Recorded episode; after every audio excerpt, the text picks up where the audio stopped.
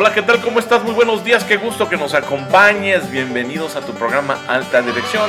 Te saluda tu amigo, servidor y admirador Luis Hernández Martínez en esta nueva temporada, la cuarta.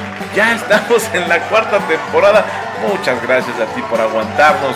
Gracias a ti por estar aquí con nosotros, por acompañarnos desde que salió este proyecto producido por Alta Dirección Jurídica, aquí con toda la inspiración, el ánimo y el gusto, pues un viernes sí y un viernes no, hacemos que estos comentarios y contenidos lleguen hasta donde tú te encuentres, ya sea que nos escuches en tu trabajo, nos escuches en tu universidad, en tu escuela, nos escuches eh, mientras te vas de un punto a otro, caray, en el parque, mientras trotas, mientras haces ejercicio, gracias a las nuevas tecnologías, prácticamente estamos donde tú estés en el momento que tú desees escucharnos. Y ya son cuatro temporadas, esta es la número cuatro con el programa de hoy, comenzamos este nuevo periodo y no me queda más que darte las gracias por tu preferencia. Y como siempre, como siempre, porque esto sí dicen que llegó para quedarse las tradicionales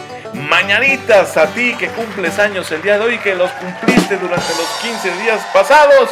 Te mando un abrazo fuerte, fraterno, afectuoso, lleno de fe, esperanza y muy buena vibra. Y como dice, qué linda está la mañana en que vengo a saludarte.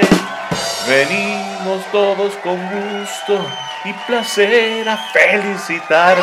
Claro que sí, hombre, sonríe, disfruta de la vida, estamos vivos, tenemos salud y mientras haya vida, hay esperanza. Entonces, pues qué bueno que le estés pasando de maravilla. Nosotros contentísimos, temporada 4.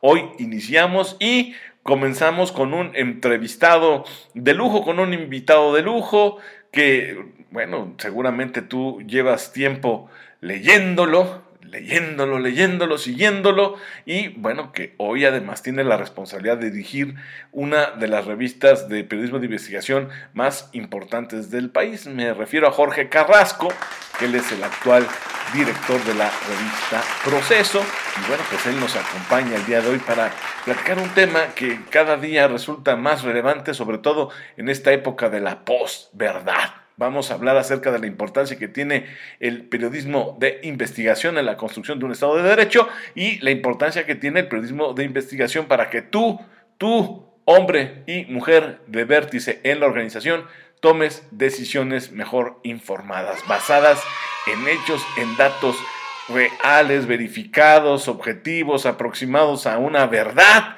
y no construida a partir de emociones, sentimientos y no a partir de otras narrativas que dicen tener otros datos, ¿no? Aquí sí se trata de que se construya una historia, ¿verdad? A partir de una investigación verificada, que no haya malicia, que haya un método, que haya una responsabilidad, que haya un profesionalismo. Y es lo que vamos a platicar con Jorge Carrasco el día de hoy. Así que gracias por estar aquí con nosotros en el inicio de esta cuarta temporada.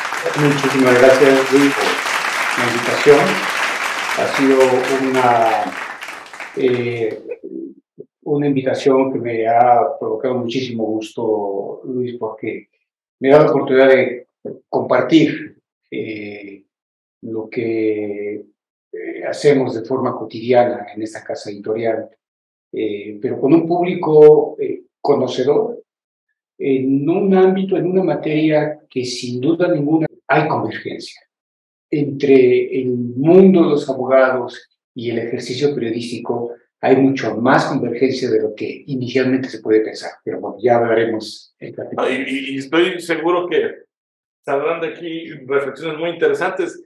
De entrada, me voy a bocajarro. En un país como este, México, realmente, Jorge, el periodismo de investigación contribuye en algo y voy a explicarme un poquito. Se hace la investigación, se, a veces hasta poniendo en riesgo la vida del reportero, del periodista.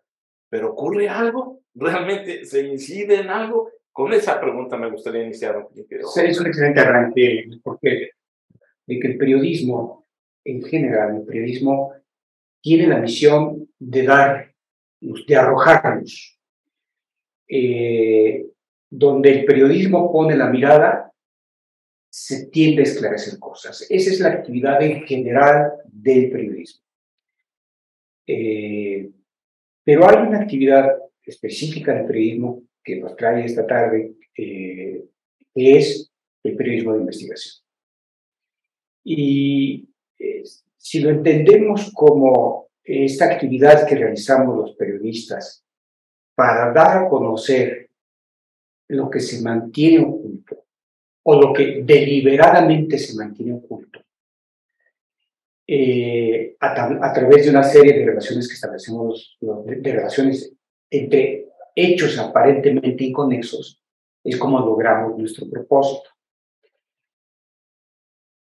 Esa es la, tarea fundamental del periodismo de investigación, dar a conocer lo que un grupo de interés, un grupo de poder, quiere mantener oculto.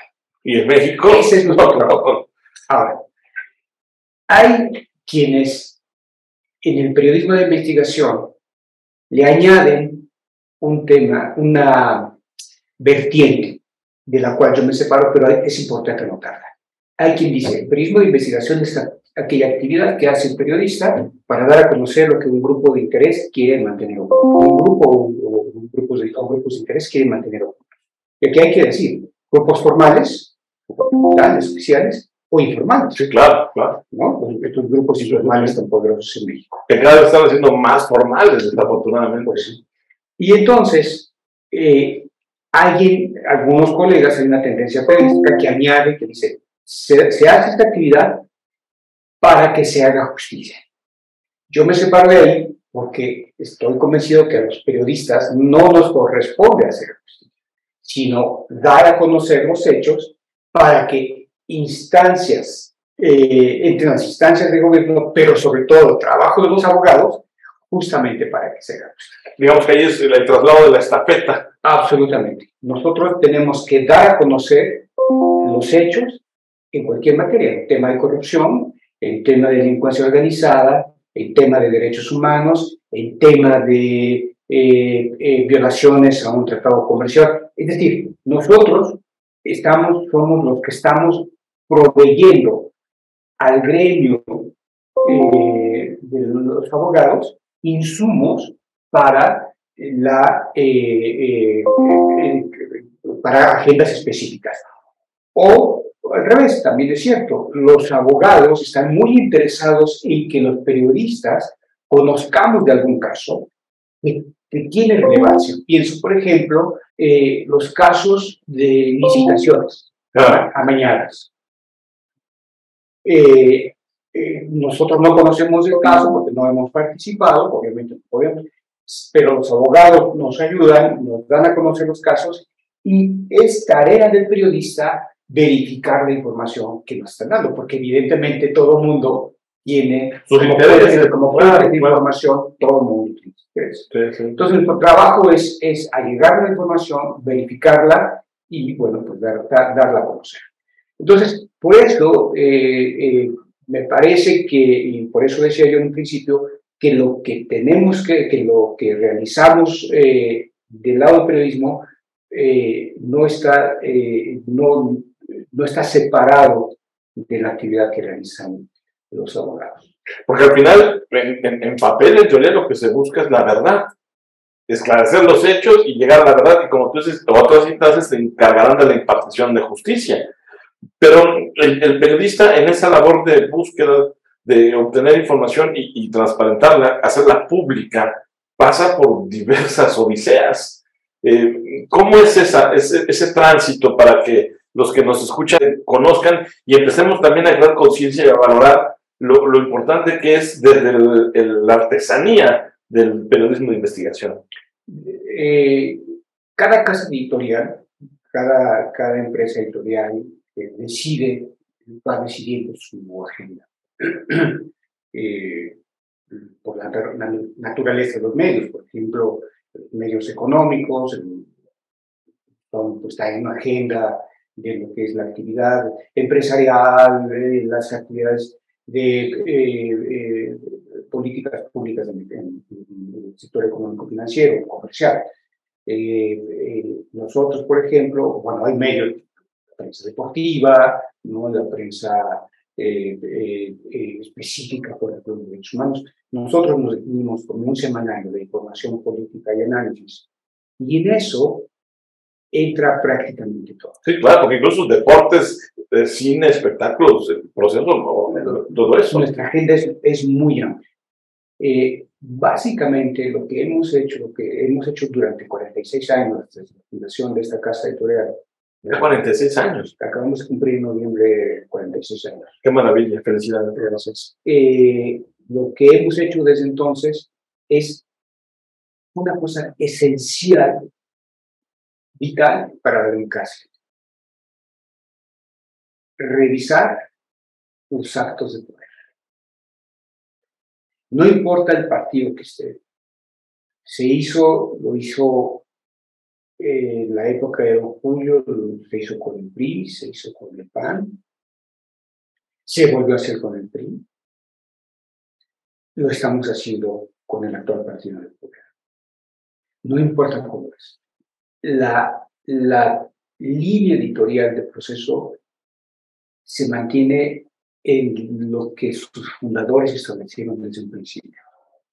La revista Proceso más allá del origen eh, eh, eh, del resultado de, la expulsión de don Julio de, la, del periódico Excelsior, la, la, revista surge más allá de esto con una vocación clarísima que está definida, que se definió en, el, en el editorial de su, del número uno. Contribuir a la construcción de la vida democrática de México. Esa es la tarea central. Desde sus orígenes hasta ahora. Desde su... La democracia no se agota. con las elecciones, no, Ni con que llegó un partido y ya. y con la famosa alternancia, ¿recuerdas cuánto tiempo duró esa narrativa? La democracia es un proceso constante, de construcción constante. Y allí la tarea del periodismo es central, es fundamental. Decíamos en un principio que uno de los elementos es arrojar luz, dar a conocer lo que sucede. Pero también el otro gran elemento que explica la razón de ser del periodismo es la transparencia, muy vinculado, y la rendición de cuentas. Es decir, a un acto público debe corresponder, un acto público que, que está cuestionado, debe corresponder una explicación de la autoridad. Y no es porque nos erijamos como los grandes eh, eh, vigilantes de la sociedad, no. Es simple y sencillamente por dos razones fundamentales. Uno, el derecho de la sociedad a saber. Y dos, porque la vida pública se hace no solamente en función de estos intereses públicos, sino porque opera a partir de recursos públicos. Y cuando empezó el proceso, recordarás, pues así que transparencia, rendición de cuentas, eran dos temas. No existían ni los OCA. No existían ni, en el lenguaje, ni en el lenguaje público. Sí, sí, no, nada. Y proceso desde un principio ha tenido esas, esas grandes líneas que han trazado su vida editorial durante 46 años. Y otra cosa que, que es interesante que conozca nuestra audiencia, ¿por qué nos llamamos proceso? En, esta, en ese editorial número, de, de la edición número uno, los fundadores los establecieron muy claramente. Eh, en, este, en, este, eh, en esta contribución de la construcción democrática del país, nace un medio que se llama proceso, porque vamos a hacer proceso, vamos a hacer una revisión, proceso de los hechos y proceso a los protagonistas de los hechos. En otras palabras, revisar los actos de poder. Eso es lo que hemos hecho. Entonces, por definición, no podemos ser aliados de ningún gobierno. No, porque entonces vas ya contra la naturaleza y el ADN de la revista de origen. Absolutamente. Y a muchos se les olvida, porque cuando eran, este, no estaban en el poder, ¡ay, qué bien informas! Oye, qué imparcial, qué bueno, sigue así! Y ahora que ya están, ya no les gusta el, tono. Por eso digo que la democracia es un, es un, es un continuo, no, es, no se agota con una elección, con, con un cambio de, de, colores en el gobierno. Es una construcción constante, permanente. Fundamental la función del periodista, del periodismo de investigación para revisar los actos de poder, para mostrar, descubrir, poner ante la vista del ciudadano aquellas actividades, aquellas acciones, aquella información que la gente en la cúpula justamente del poder desea, quiere, pretende, hace hasta lo imposible, circo, maroma, teatro y títeres a las 4 para mantener oculta. Y por supuesto la sociedad se beneficia con esto para que tenga justo información honesta para su toma de decisiones. Regresamos.